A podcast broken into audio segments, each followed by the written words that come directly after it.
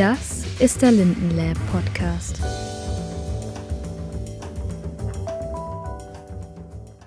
Herzlich willkommen zum Lindenlab Podcast. Wir befinden uns im Lindenmuseum in Stuttgart. Wir sind Adriana, Esra, Caroline und Dunja. Wir durften Einblicke hinter die Kulissen des Museums werfen und haben für euch einige Interviews geführt. Lasst euch auf eine gedankliche Reise ins Museum mitnehmen. Wir starten dabei mit einem kleinen Zitat zum Anfang.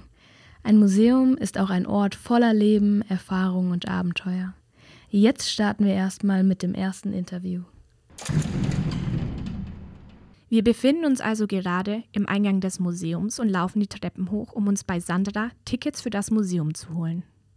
Sandra Schameitert ist die Frau, die uns als erstes begegnet, wenn wir in das Museum eintreten. Sie ist sowohl zuständig für den Empfang, das Foyer und den Museumsshop. Das bedeutet den Verkauf von Eintrittskarten, Shopartikeln sowie die Beratung von Besuchern und Shopkunden zu Ausstellungen und weiteren Veranstaltungen wie beispielsweise Führungen. Außerdem ist sie die Aufsichtsperson in der Ausstellung und zuständig für den Einlass und die Kontrolle der Sicherheitskonzepte. Dadurch pflegt sie einen aktiven und passiven Kontakt zu den Besuchern, von dem sie uns nun mehr erzählen wird. Äh, bei uns ist so, ab Dienstag bis Freitag gibt es bei uns sehr viele Führungen und äh, zu diesen Führungen kommen meistens die Schulgruppen oder Kitas. Und muss man sagen, dann ist sehr laut bei uns und sehr lebendig, weil man kann nur die Kinderstimmen hören. Und bei den Kindern oder Jugendlichen ist so, dass die äh, zeigen die Emotionen immer schneller und offener als erwachsene mhm. Menschen. Also bei denen kann man zum Beispiel schneller merken, die Begeisterung und die sind deutlich neugieriger als mhm. Erwachsene. Die stellen auch mehrere Fragen und deswegen die so ab Dienstag bis Freitag meistens äh, ist bei uns so Kinderstimmen zu hören. Und am Wochenende haben wir mehr Familien und äh, die Erwachsene. Langweilen sich die Kinder nicht im Museum? Nee, weil bei den Führungen zum Beispiel, die kriegen jedes Mal, also die, die, jede Führung findet statt in einer anderen Abteilung und die, äh, äh, unsere Kollegen, die, die diese Führungen machen, die machen immer so einen theoretischen und dann haben die auch noch einen quasi äh, praktischen Teil, auch mit den Kindern, wo mhm. die stellen die Fragen, wo die äh, bei denen noch die anderen Interesse wecken. Hast du einen persönlichen Lieblingsort im Museum? Wir sind momentan in den zweiten Stock in Südostasien-Abteilung. Äh, das ist eine von meinen Lieblingsabteilungen. Nicht so weit weg von hier gibt es eine äh, Gebetsmühle oder Gebetszylinder.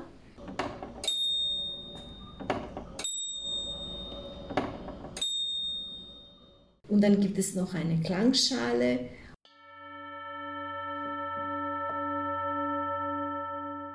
Und die ganze Abteilung, die ist sehr so beruhigend. Gibt es ein Geräusch, das dir auf die Nerven geht?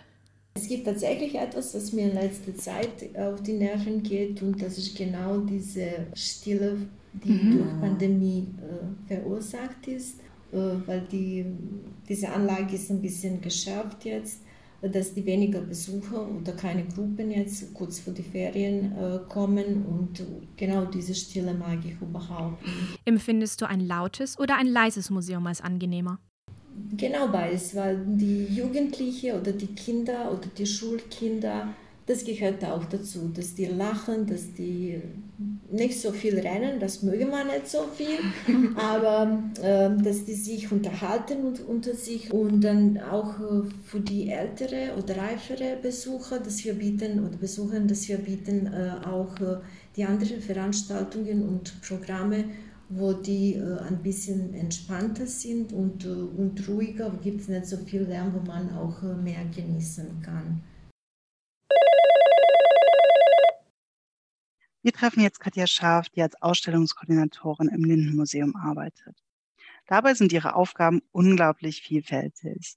Katja plant und koordiniert Ausstellungen. In der Planungsphase trifft man Katja zumeist in ihrem Büro an. Sie ist dann, wie sie selbst sagt, eine typische Schreibtischtäterin, deren Alltag aus E-Mails, Telefonaten und Besprechungen besteht. Denn sie ist Ansprechpartnerin und Schnittstelle für alle internen Abteilungen wie etwa die KuratorInnen, sowie alle externen Gewerke, wie etwa ArchitektInnen, GrafikdesignerInnen und MediengestalterInnen. Während der Umsetzung jedoch eilt sie meist durch das Lindenmuseum und löst hier und dort kleine und große Probleme, damit alles möglichst perfekt läuft. Katjas Arbeitsalltag wechselt also immer zwischen Büro und Baustelle.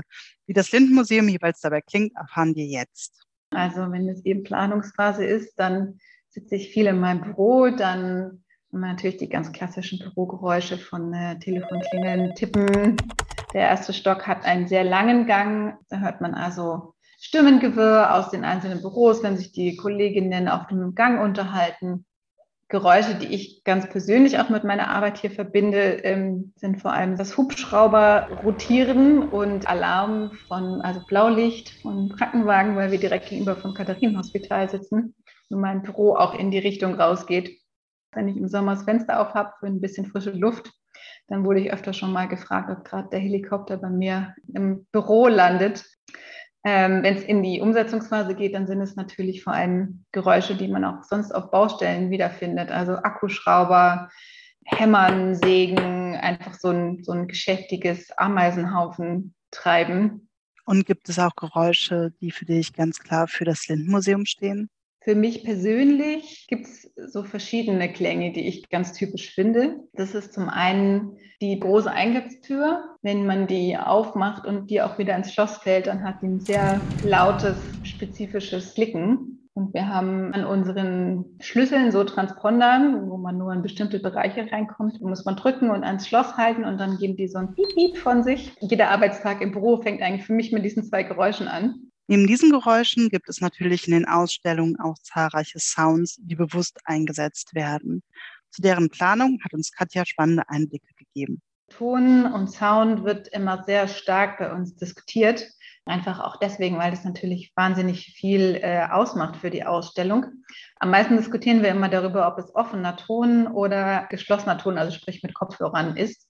Das liegt zum einen bei uns daran, dass wir, wie die meisten Museen, sehr harte Oberflächen haben. Dadurch schallt bei uns der, der Ton natürlich durch alle Räume und wir haben so aneinander anschließende Ausstellungsräume, sodass meistens, wenn man eben vorne mit offenem Ton was abspielt, man das auch am Ende der Ausstellung immer noch hört. Aber manche Sachen brauchen einfach einen offenen Ton. Also wenn es um, um Atmosphäre geht, um genau einfach die Besucherinnen in so eine gewisse Umgebung, Welt äh, zu entführen. Wir versuchen, den Einstieg in die Ausstellung immer zu nutzen, um den die Besucherinnen sofort ihren Alltag vergessen zu lassen und vielleicht auch noch eben diese Aufregung und Gewirr aus dem Foyer eben in diese neue Umgebung, in diese neuen Geschichten und Erfahrungen mit abzuholen. Deswegen ähm, ja, versuchen wir da immer noch unterschiedliche Dinge auszuprobieren, wie wir am besten damit umgehen und diskutieren entsprechend auch viel darüber. Die Einbindung von Ton und Sounds ist also tatsächlich mit sehr vielen Überlegungen und Kompromissen verbunden. Es gibt schon unterschiedliche Meinungen. Also die Kuratorinnen zum Beispiel haben äh, meistens lieber offenen Ton, weil es eben diese besagte Atmosphäre vermittelt, weil man zum Beispiel auch Geschichten darüber besser vermitteln kann, weil meistens in den Ausstellungen ja eh schon immer sehr viel zu lesen ist und es ist einfach für die Besucherinnen schön, wenn sie dann auch mal was anhören können und nicht immer nur sich selbst erschließen müssen die Personen bei uns im Haus, die dann eben auch die Aufsichten im Blick haben, die die Führungen machen, die haben dann eben eher im Hinterkopf, das ist dann so eine Dauerbeschallung, wie soll ich dann da mit einer Gruppe durchgehen, was habe ich für Möglichkeiten, äh, den Ton vielleicht vorübergehend auszuschalten, kann man den irgendwie takten, dass man dann dazwischen das machen kann, äh, was machen die Aufsichten, die da acht Stunden in der Ausstellung sitzen und dann alle drei Minuten immer denselben Ton hören. Genau, und das sind dann so die verschiedenen ähm, Positionen, die man irgendwie abwägen muss und was dann auch durchaus meine Aufgabe ist, das irgendwie zu vermitteln und einen Konsens zu finden, sodass sich jeder am Ende irgendwie mitgenommen und verstanden fühlt.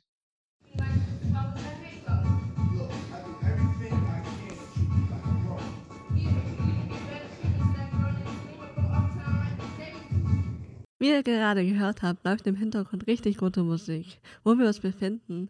Tatsächlich in der Schreinerei des Lindenmuseums. Wir lernen gleich den Schreiner des Hauses Jens Steppung kennen, der ziemlich im Untergrund ferner von der Oberwelt des Museums arbeitet.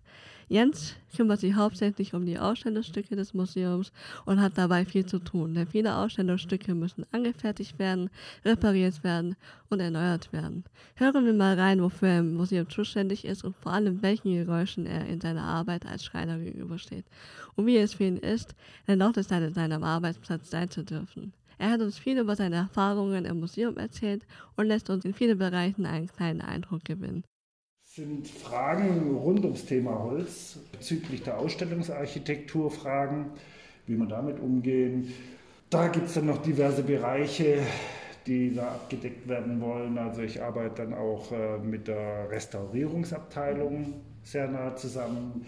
Objekt einbringen, Objektmontagen, dann äh, im Vitrinenbereich, im Innenbereich der Vitrinen, die Architektur zu bauen und äh, dann noch interne Projekte werden von mir bedient. Also was mein absolutes Lieblingsprojekt ist, es sind die Labs wo es ja um die Neugestaltung des Hauses geht. Und das ist eine super interessante Sache, weil viele neue Gedanken auch von äh, jungen Wissenschaftlerinnen und Wissenschaftlern gestellt werden. Und das finde ich immer, das finde ich richtig interessant. Dann noch die Unterstützung der Haustechnik bei Veranstaltungen und diversem. Also ansonsten was Schreiner ich Sockel Sockel ist was, was mich beschäftigt, durchaus, und mit dem kann man sich auch auseinandersetzen. Also bei mir ploppen dann solche Gedanken auf, dass man dann halt letztendlich solche Begriffe auch mal ein bisschen zergliedert. Ja, und dann halt mal ein bisschen untersucht. Man will es ja nicht nur profan, man möchte auch ein bisschen was mit Anspruch für sich haben. So ist es ja nicht. Ne? Und von welchen Geräuschen bist du dabei umgeben? naja, Maschinengeräusche stehen so im Vordergrund.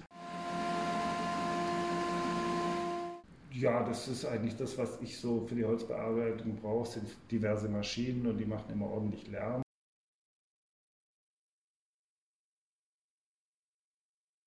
Typisches Geräusch ist eigentlich äh, im Museum die Stille. In einem Museum äh, ist es ja nicht so gern gesehen, unglaublich laut zu sein, vor allem wenn Besucher da sind. Deswegen ist ja eigentlich auch nicht angedacht, dass der Handwerker im Haus versucht, so laut as possible zu sein. es ist immer ruhig in allen Ecken und Enden. Das ist, finde ich, eigentlich echt angenehm. Vor allem, wenn du halt aus dem Handwerk kommst und da wird den ganzen Tag geballert, wie blöd, es ist laut und pff, nee. Äh, das ist dann schon sehr viel angenehmer hier. Und was ist mit den Besuchern des Museums? Hören in dieser bei der Arbeit überhaupt? Nein. Also das Gebäude ist so, es ist zwar alt, aber man hört gar nichts. Ja, also man kriegt hier unten, wenn ich hier unten eine Maschine anschmeiße oder oder oder, äh, kriegen die oben gar nichts davon mit. Und was hält er davon, dass er trotz der Stille im Museum der lauteste sein darf? Great. Dabei einfach mal laut zu sein, das zu müssen und zu dürfen. Aber es ist nicht mein Begehr, irgendjemanden auf die Nerven zu ja, gehen mit, dem, mit der Randale, wo ich sie mache. Also von dem her immer Gemach, Gemach. Äh, wenn Lärm, dann muss man die Leute darauf hinweisen, dass es jetzt ein Ticken lauter wird. Man weiß ja nicht, welche Vorerkrankungen sie mitbringen. Und mal ganz unter uns. Welche Geräusche gehen Jens bei der Arbeit besonders auf den Zeiger? Also wenn Stimmen zu Geräuschen zählen, die würde ich jetzt dazu zählen, ist es wieder mal der Mensch und seine Fragen und Begierden. Nee, so ist es nicht. Ich mache das, was ich tue, wirklich sehr gerne. Ja, mir macht es echt richtig Spaß. Deswegen bin ich hier richtig aufgehoben und die werden mich auch nicht mehr los. Neben den Geräuschen der Maschinen wird Jens als Schreiner des Hauses auch mit anderen Sinneseindrücken konfrontiert. Was gerade Gerüche in seiner Arbeit ausmachen, erklärt er uns gerne und nennt dabei viele Beispiele. Gerüche sind eine ganz eigene Geschichte und das ist hier in der Schreinerei extrem, mhm. ja, weil es sind ja ein Haufen Gerüche. Ja, Gerüche habe ich hier genug und äh, eben die Assoziation mit diversen Gerüchen ist bei mir natürlich auch berufsbedingt äh, manchmal positiv, manchmal negativ. Und von dem her, äh, die Assoziation mit Gerüchten ist ein weites Feld. Eben auch sowas wie jetzt für die Azteken-Ausstellung, wo man einen äh, Riechkasten gebaut hat, wo die Leute eben auch einen, einen Geruch, den sie aus dem Alltag kennen, aber den Ursprung gar nicht kennen.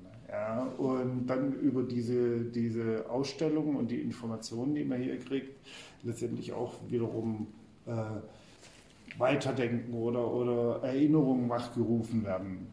Und Jens, hast du noch Fragen? Wollt ihr einen Kaffee? Uns hat der Tag hinter den Kulissen sehr gefallen. Vor allem auch Orte sehen zu können, die man als Besucher sonst nie sehen würde, wie die Schreinerei. Schade, dass wir euch nur auditiv mitnehmen konnten, denn es werden noch viele andere Sinne hier im Museum angesprochen, die einem nochmal verschiedenste Eindrücke geben. Alle Leute vom Lindenmuseum, mit denen wir geredet haben, waren alle super herzlich und es hat sehr viel Spaß gemacht, die Interviews zu führen. Ihr könnt euch ja selbst mal ein Bild machen und das Lindenmuseum besuchen. Aber wir verabschieden uns jetzt. Ciao, ciao. Das war der Lindenlab Podcast.